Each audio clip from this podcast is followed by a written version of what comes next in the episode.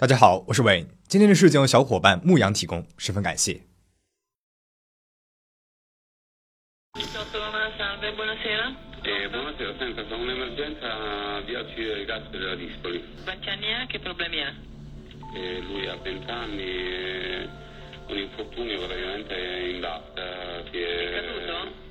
Salve, buonasera. Eh, buonasera, senta, c'è un'emergenza di accido del gas della Dispoli. Quanti anni ha? Che problemi ha? Eh, lui ha 20 anni e un infortunio praticamente in vasca. Si è, È caduto? Sì, praticamente si è caduto e si è bucato un pochino con un... eh, come si chiama? La- il pettine, quello a punta. Ma sento che si lamenta. Eh sì, infatti sì. 这是一通震惊了整个意大利的急救电话。被曝光之后，一时间整个意大利群情激愤。这通电话背后的事件也引发了极大的关注和讨论。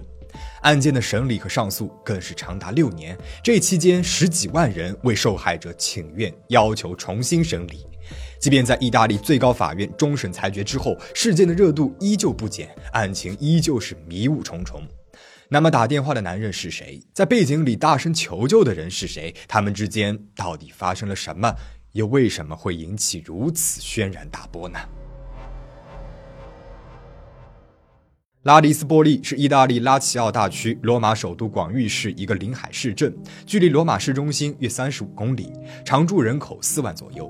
这里交通便利，离罗马不远。最重要的是，它靠着海边，有着长长的沿海步行道和沙滩，物价也会比罗马市内要便宜一些，所以有很多人选择在这里安家落户。安东尼奥·齐恩多里一家就是其中之一。他们住的是自建的别墅，离别墅不远的就是海边了。他们的别墅谈不上豪华，但是在那个街区也算是比较大的了，可见他们的生活条件还是很好的。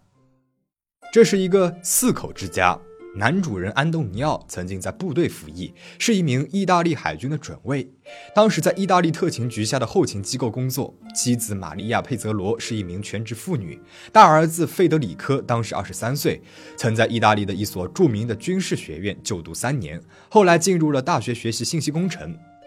小女儿马蒂娜二十岁，当时在罗马读护理专业。马蒂娜有一个交往了三年的男朋友马可·瓦里尼，和马蒂娜同龄。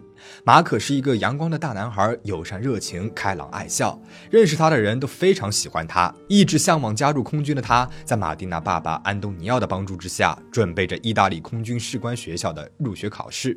他们俩的感情很稳定，双方的父母呢也都很赞成他们的交往。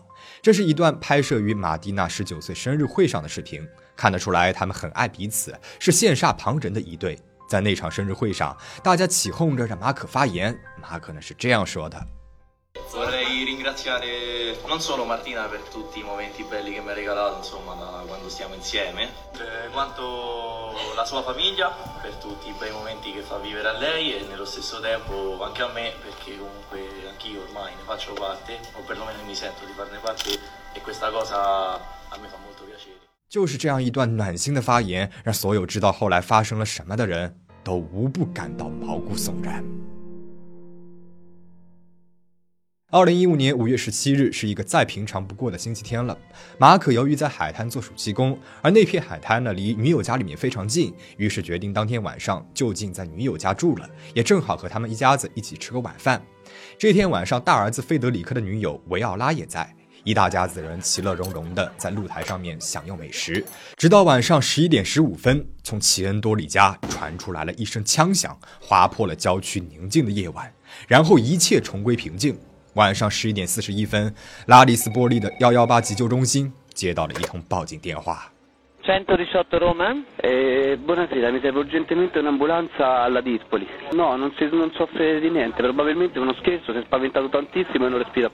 Che scherzo gli avete fatto? Eh, non lo so, io non c'ero in quel momento, le sto dicendo. E che ne sa allora che è stato uno scherzo? Chi gliel'ha detto? Eh, mamma, eh, glielo chiedi tu per favore, non ci crede. Il male? Stava facendo eh, il bagno il ragazzo, stava nella vasca, si è ripreso? Non serve? Vabbè, eh, nel caso richiamiamo. D'accordo, grazie. 电话被挂断，然后这个时候，齐恩多里家的邻居们却开始听到了他们家里面传来的男人的呻吟声。 邻居们马上上门询问，都被这家人以“一切都好，是马克被吓到了，在大叫，没有大问题”这样的说辞给搪塞了回去。然而，在凌晨的零点零六分，距离枪响已经过去了快一个小时，急救中心的电话再度响起，出现了视频开头的那一段对话。这通电话是父亲安东尼奥打的，说是马可摔倒了，被梳子戳了一个洞。如果只是不小心滑倒，被梳子给戳到，受伤应该是很轻的呀。马可叫的未免也有点太大声了吧？很明显的，急救人员也觉得很奇怪，就问安东尼奥。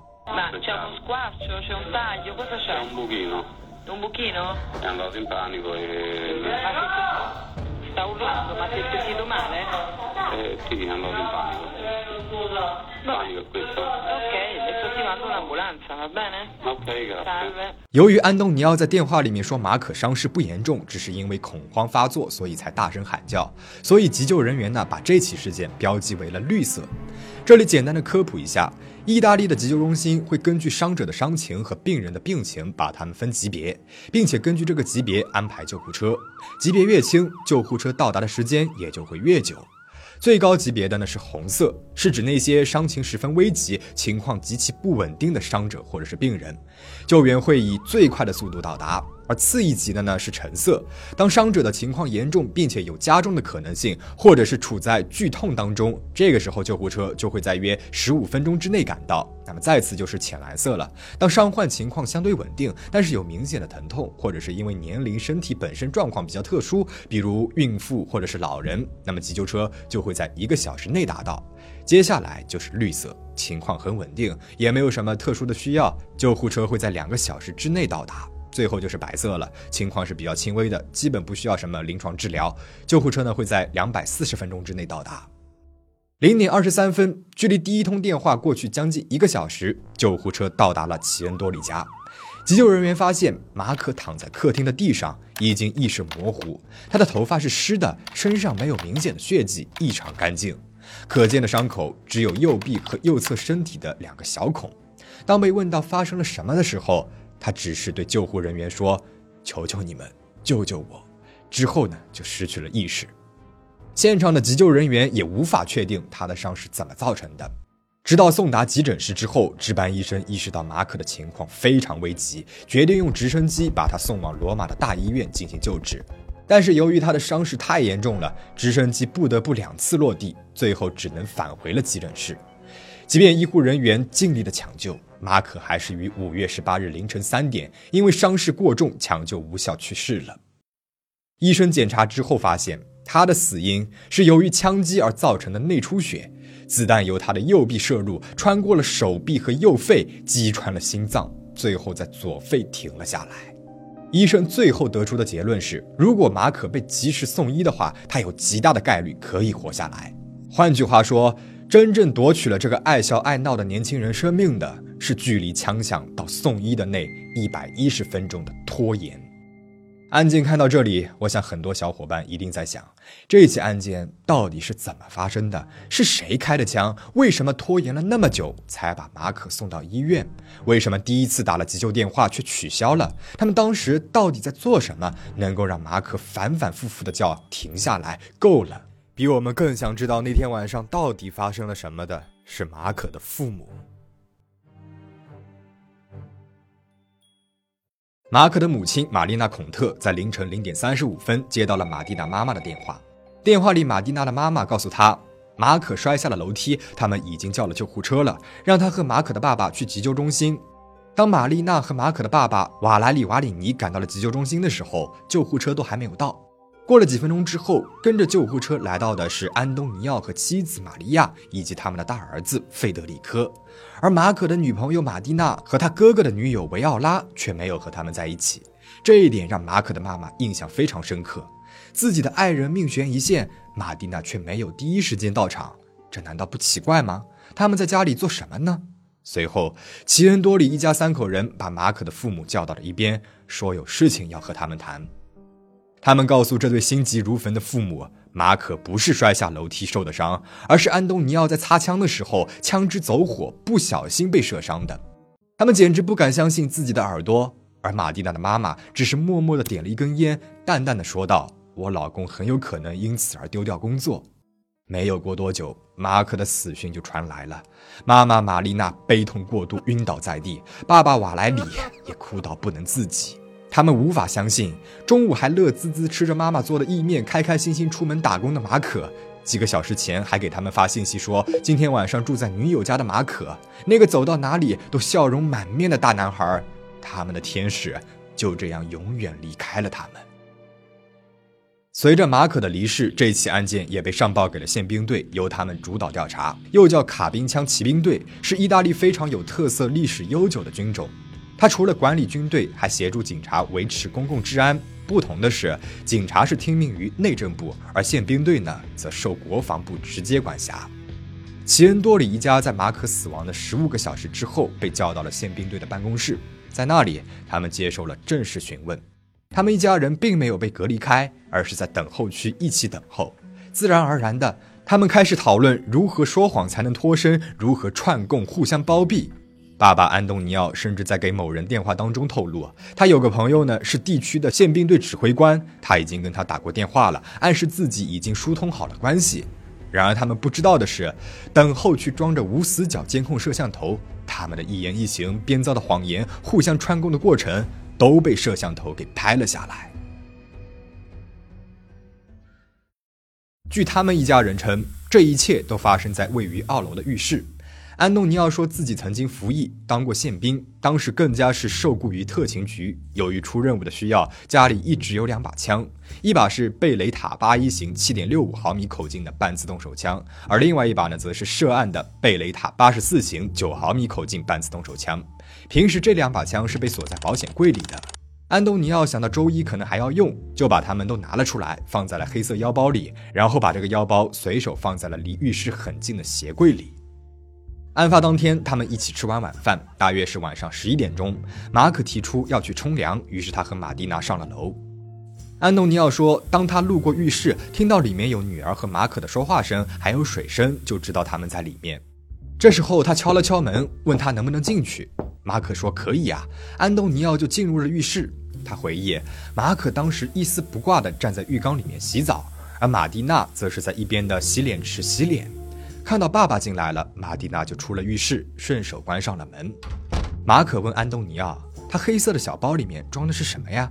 安东尼奥答道：“是自己的两把手枪。”马可尽管这个时候全身都是肥皂泡，还是坚持要看一看那两把枪。安东尼奥拗不过他，就拿出了那把贝雷塔八十四。此时很不凑巧的是，腰包的带子滑动，安东尼奥说自己下意识地拉紧腰包，搞不好也顺手扣动了扳机。更不凑巧的是，子弹射中了一旁的马可。尽管枪声很大，马可也应声倒下。服役多年的安东尼奥此时却十分乐观地认为，枪里面射出来的不是子弹，而是空气。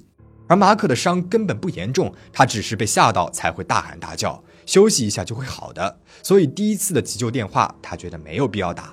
第二次呢，也是觉得马可叫的实在是太厉害了，引得周围的邻居多管闲事的来查看，所以他才拨打了急救电话。结果马可居然死了，这纯属意外，是让意外都意外的意外。自己也绝对不是因为怕丢掉工作、怕承担责任才撒谎的，自己的错都是无知，不知道枪里面射出来的居然是子弹，不是空气。检察官对他的这番说辞的评价只有两个字儿：离谱，真的是太离谱了。随即，检方就拿出了证据，证明那把枪根本就不可能像安东尼奥说的那样走火。多名枪械专家对涉案的枪进行检验后，发现这把枪存在一个问题：贝雷塔八十四型本身是双动或者是单动式的扳机构造，但是安东尼奥的这把枪只能够单动。单动手枪必须先扳倒击锤，再扣动扳机，子弹才会射击。如果不扳倒击锤的话，只扣动扳机是不可能会射出子弹的。于是检察官就问安东尼奥，他当时是否也恰好扳倒了击锤？他说没有。那么实际上这一把枪是完全不可能在他所说的那个情况下被激发的。但是安东尼奥一直坚持都是自己的无知导致的。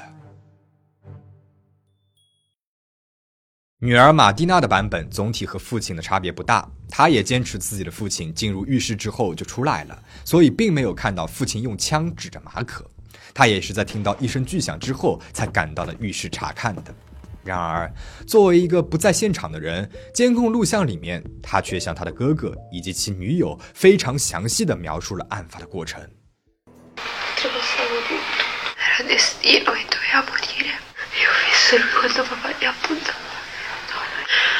E, lui, e papà gli ha detto dello scherzo e aria. E lui ha detto non è scherzo così.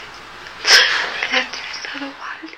检察官在马蒂娜坚称自己不在场，什么都没有看见之后，拿出了这一段监控，并且质问他为什么他的说辞前后会有这么大的出入。马蒂娜哭着说：“监控里面说的都是他爸爸教他的，都不是真的。如果他真的看见马可被射伤，那么他一定会第一时间拨打急救电话的。”检察官随后询问他：“如果不在现场，监控里曾经提到的弹头是怎么回事呢？甚至还说看上去像是囊肿。如果没有看见过的话，是怎么说出这些话来的呢？”这个时候，马蒂娜则搬出了之前父亲安东尼奥在监控里面提到的那位指挥官。他说都是爸爸的朋友，也就是那位宪兵指挥官告诉他的。然而，这位指挥官当庭否认了马蒂娜的证词。马蒂娜的哥哥费德里科前前后后数次修改了证词。一开始，他说自己和马蒂娜一样，说听到了一声巨响，然后去查看。曾经在意大利久负盛名的军事学校学习过三年的他，却天真的相信了爸爸的那套射空气的说辞。当然，由于装着那两把枪的腰包是在他的床垫下发现的，他承认是他帮爸爸把枪支给收了起来。而他的女朋友维奥拉也说自己能够证明。后来，直到马可开始大声喊叫，他才去浴室再度检查，进而发现了弹壳。即便那个时候，他还是认为马可并没有被子弹射击，他还觉得他身上的孔明显就不是弹孔。很可惜的是，监控录像还是拍到了他们串供的全部过程。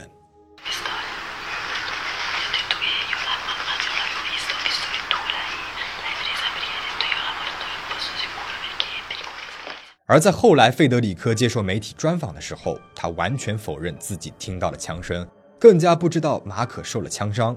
他说自己和女朋友在房间里面看电视，一点声音都没有听见，直到听到马可痛苦的呻吟声。后来还多次接受采访称自己是清白的，自己完全不懂枪，所以绝不是爸爸的帮凶，错的呢是他的父亲，而他是无良媒体的受害者。这么多年来，自己每天都要被千夫所指，被网暴，真的是非常可怜。除了齐恩多里一家漏洞百出、前后矛盾的证词和他们拙劣却卖力的演技，宪兵队十分草率、毫不严谨的调查也一直为人诟病。结合安东尼奥的背景和工作，许多人都怀疑草草调查或许根本不是因为宪兵无能，而是因为他们有意为之。齐恩多里一家说，案发在浴室，由于马可没有明显的出血，所以才觉得他不要紧，才没有第一时间的将他送医。但是很明显的是，这一家人有充足的时间和动机清理并且布置现场，包括受害者马可的身体。如果他真的是在洗澡的时候被射伤，事后就立刻被转移到了楼下的客厅，那么救护人员在事发后将近一个半小时后到达现场时，他的头发为什么还是湿的呢？我们都知道，即便经过了擦拭，只要喷洒卢米诺试剂，那么在紫外光灯的照射之下，哪怕是很少量的血迹，也是能够被看到的。再结合血迹的形态和位置，技术人员应该能够比较精准地推理出案发时的第一现场和大概过程。但是离奇的是，这起案件的调查人员根本就没有喷洒过卢米诺试剂，似乎默认了案发现场一定是浴室。案发过程也如同齐恩多利一家所说，而他们的浴室里面发现的那枚弹壳上面也没有提取到任何人的指纹，而两把枪上也没有，这难道不奇怪吗？再说，一个从来没有对枪表现出任何兴趣的大男孩，一个洗澡的时候不允许外人进入的人，自由出入女友家三年，偏偏某一天在赤身裸体洗澡的时候，要求女朋友的爸爸向他展示他的手枪。这种任何人听起来都匪夷所思的说辞，调查人员却毫无怀疑的全盘接受了。宪兵队甚至没有询问过附近的邻居和目击者的证词，也没有走访过这家的熟人。即便这是基本的调查流程之一，最让马可父母耿耿于怀的是，几年过去了，马可当天穿的自己的那条上衣始终没有被找到，而他去世的时候穿的是大儿子费德里科的衣服。齐恩多里家对于这件事情的解释是，马可当时赤裸着，他们太急了，所以就拿了费德里克的衣服给他套上了。那么，就算有这个可能性，也无法解释为什么在马可所有的随身物品当中，唯一丢失的就是他的那件上衣呢？而这件上衣一定是至关重要的，它或许能够起到瞬间击垮一切谎言的关键作用。因为如果上衣右臂上有弹孔，检测到火药或者是血迹残留，那么马可就不可能是在洗澡的时候被意外射伤的。就是这么一个关键的证物，碰巧就失踪了。而调查人员却对此无动于衷，以上种种都很难不让人心生疑虑。二零一六年五月二十三号，案发一年之后，罗马地方法院开庭审理了这起案件。检察官在起诉书中表示，齐恩多里一家都参与了这起谋杀。对，这不是一起意外事件，因为造成马可死亡这一结果的是齐恩多里一家近两个小时的袖手旁观。这其中显示出来了主观恶意。法庭后来裁决，安东尼奥故意杀人罪成立，被判有期徒刑十四年；他的家人则被判过失杀人罪成立，需要入狱服刑三年。大儿子费德里克的女朋友维奥拉无罪。他们一家不服，提起了上诉。上诉庭在二零一九年经过重新审查，驳回了原来的判决。这一次，安东尼奥被判过失杀人罪，入狱服刑五年，而他的儿女和妻子被判三年。马可的妈妈在听到这一裁决之后，当场失控。这个极度悲伤的母亲大喊道：“不公平！我儿子的生命就只值五年吗？”自从案发之后，他和马可的爸爸就四处奔走，希望能够查出案件的真相，希望能够将冷血杀害儿子的凶手绳之以法。他发起了“正义为了马可”的活动，在媒体上广泛发声，要求意大利最高法院能够重新审理此案。而这位母亲说，他们一直以来想要的只是一个公平正义的裁决，只希望有罪的人能够得到应有的惩罚。十几万人在他的请愿书上签了名，媒体也一直在报道这个案件。在马可父母的坚持和舆论的压力下，案发六年后的二零二一年，意大利最高法院认为之前的判决有误，决定重新审理此案。二零二一年五月三号，最高法院的法官们一致认定，齐恩多里一家知道马可在很近的距离被子弹射中，也知道子弹还遗留在他的身体里，更加知道子弹造成的伤口正在缓慢的出血。然而，比起剧痛不止、离死亡越来越近的马可，他们更加关心的是如何掩盖真相，如何保全自己。没有人去帮助他。如果不是邻居们都听到了马可的大声呼救，屡次上门询问，他们也许连急救电话都不会打。事后，他们的说辞更是谎话连篇，有意的误导、隐瞒、扭曲真相。无论那一枪是不是有预谋的，齐恩多里一家在那个晚上集体故意不实施救援，听到了马可一声声凄厉的哀求，看着他苦苦挣扎，任由他在折磨当中死去，这就是残忍的谋杀。最终，安东尼奥被判故意杀人罪成立，入狱十四年，其家人则被判九年四个月。维奥拉出庭指证奇恩多里一家被判无罪。裁决过后，费德里科还坚持说自己根本是无辜的，自己才是受害者，没有显露出一丝一毫的悔意。案件发生以来，意大利国民对案件的始末和原因议论纷纷。据知情人士透露，马可和马蒂娜的感情其实已经走到了尽头了，因为马蒂娜呢是一个控制欲极强、嫉妒心很强的女孩，她平时会翻看马可的手机，限制他的交往。他在得知了马可想要报考离家很远的空军学校，从此就要两地分居的时候，更是怒不可遏。两个人为此还爆发了激烈的争吵。马蒂娜和父母的关系非常亲近，父亲安东尼奥对他百般维护。这一家人在当地的风评也并不好。安东尼奥常常仗着自己和宪兵队的关系，加上公职人员的身份，行事是十分的霸道，总是刁难和恐吓附近的邻居们。因此，网络上也流传着很多版本的案发经过。可是，不管怎么说，最高法院的裁决还是为这起案子画上了一个句点。媒体在庭外采访了马可的父母，他们为了这一天等待了整整六年。